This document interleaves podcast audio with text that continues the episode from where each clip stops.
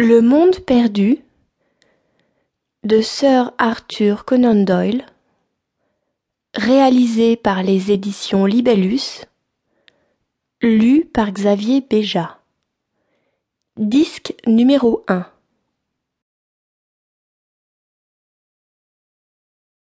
Avant-propos. Mr. E. D. Malone tient à déclarer que l'injonction de modérer les propos et l'action en diffamation ont toutes deux été retirées sans condition par le professeur G. E. Challenger, qui, étant satisfait qu'aucune critique ou remarque faite dans ce livre n'est le reflet d'une intention injurieuse, a promis qu'il ne ferait point obstacle à sa publication ni à sa diffusion. Chapitre 1 Le monde est rempli d'exploits. Disons-le, Mr. Hungerton, son père, était un modèle de grossièreté. Cette espèce de cacatoès ébouriffé, déplumé, négligé, n'était pourtant pas un mauvais bougre, mais il vouait un culte exclusif à sa loufoquerie personnelle. Si quelque chose avait pu m'éloigner de Gladys, c'eût été l'idée d'avoir un beau-père pareil. Je suis persuadé qu'il croyait vraiment, en son âme et conscience, que je venais passer trois jours par semaine aux Chestnuts pour le plaisir de savourer sa compagnie, et plus spécialement pour écouter ses opinions sur le bimétallisme, un sujet dans lequel il était en passe de devenir une autorité. Ce soir-là, pendant plus d'une heure ennuyeuse, je l'écoutais cacter à propos de la mauvaise monnaie qui chassait la bonne, la valeur symbolique de l'argent, l'inflation de la roupie et les authentiques cours d'échange. Imaginez, s'égosilla-t-il, que toutes les dettes du monde soient réclamées en même temps et que chacun insiste pour qu'elles soient remboursées tout de suite. Alors qu'est-ce qui arriverait dans la situation actuelle?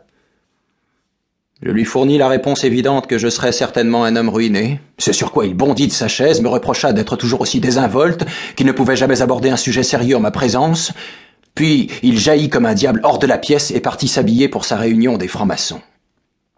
Enfin j'étais seul avec Gladys. C'était l'instant fatidique. Pendant toute cette soirée, je m'étais senti comme ce soldat qui attend le signal qu'il enverrait au loin vers quelque espérance, l'esprit indécis entre un rêve de conquête et l'angoisse de la défaite. Elle s'assit en me présentant ce profil fier, délicat, que soulignait le rideau rouge. Comme elle était belle. Et pourtant si distante. Nous étions amis, de très bons amis, mais je n'avais jamais réussi à dépasser le stade de cette camaraderie que j'aurais pu aussi bien nouer avec l'un de mes confrères journalistes de la Gazette, totalement sincère, totalement affectueuse, et totalement dépourvue de sexualité. Lorsque survient la véritable attirance sexuelle, la timidité et la méfiance l'accompagnent. C'est l'héritage de ces temps anciens, cruels, où l'amour et la violence marchaient souvent main dans la main. La tête baissée, le regard fuyant, la voix qui tremble, une expression boudeuse, voilà les vrais signes de la passion et non pas le regard direct et la réplique sans détour. Durant ma courte existence, j'avais au moins appris cela, ou bien j'en avais hérité avec cette mémoire ancestrale que l'on nomme instinct. Gladys possédait au plus haut point toutes les qualités d'une femme.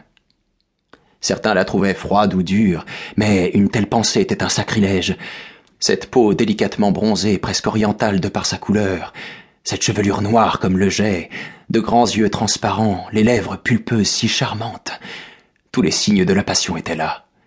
Mais, hélas, je n'avais toujours pas trouvé la clé permettant d'y accéder. Cependant, quoi qu'il advienne, je devais mettre fin au suspens et dénouer cette affaire ce soir même. Dans le pire des cas, elle m'opposerait un refus, mais plutôt être l'amoureux éconduit que le frère chéri. J'en étais là de mes pensées, J'étais sur le point de briser ce lourd et long silence quand deux yeux réprobateurs se tournèrent vers moi, puis elle hocha sa tête orgueilleuse en une réprimande à peine adoucie d'un sourire. Ned, j'ai le pressentiment que vous allez me faire votre demande en mariage. Et je préfère sincèrement que vous vous absteniez car je trouve notre situation actuelle bien plus agréable. Je rapprochai légèrement ma chaise vers elle. Mais comment avez-vous su que j'allais vous demander en mariage? demandai-je sincèrement étonné. Que faites-vous de l'intuition féminine? Croyez-vous qu'on puisse prendre une femme au dépourvu? Mais enfin. Oh, Ned, notre amitié était si belle et si plaisante. Quel dommage de la gâcher ainsi. Ne voyez-vous pas à quel point il est merveilleux qu'un jeune homme et une jeune femme puissent se parler à cœur ouvert comme nous l'avons toujours fait? Je ne sais pas, Gladys. Regardez, je puis parler à cœur ouvert avec. avec le chef de gare. Dieu sait pourquoi cet employé vint s'immiscer dans notre conversation, mais il était là, ce qui nous fit rire aux éclats. Cela ne me satisfait pas le moins du monde.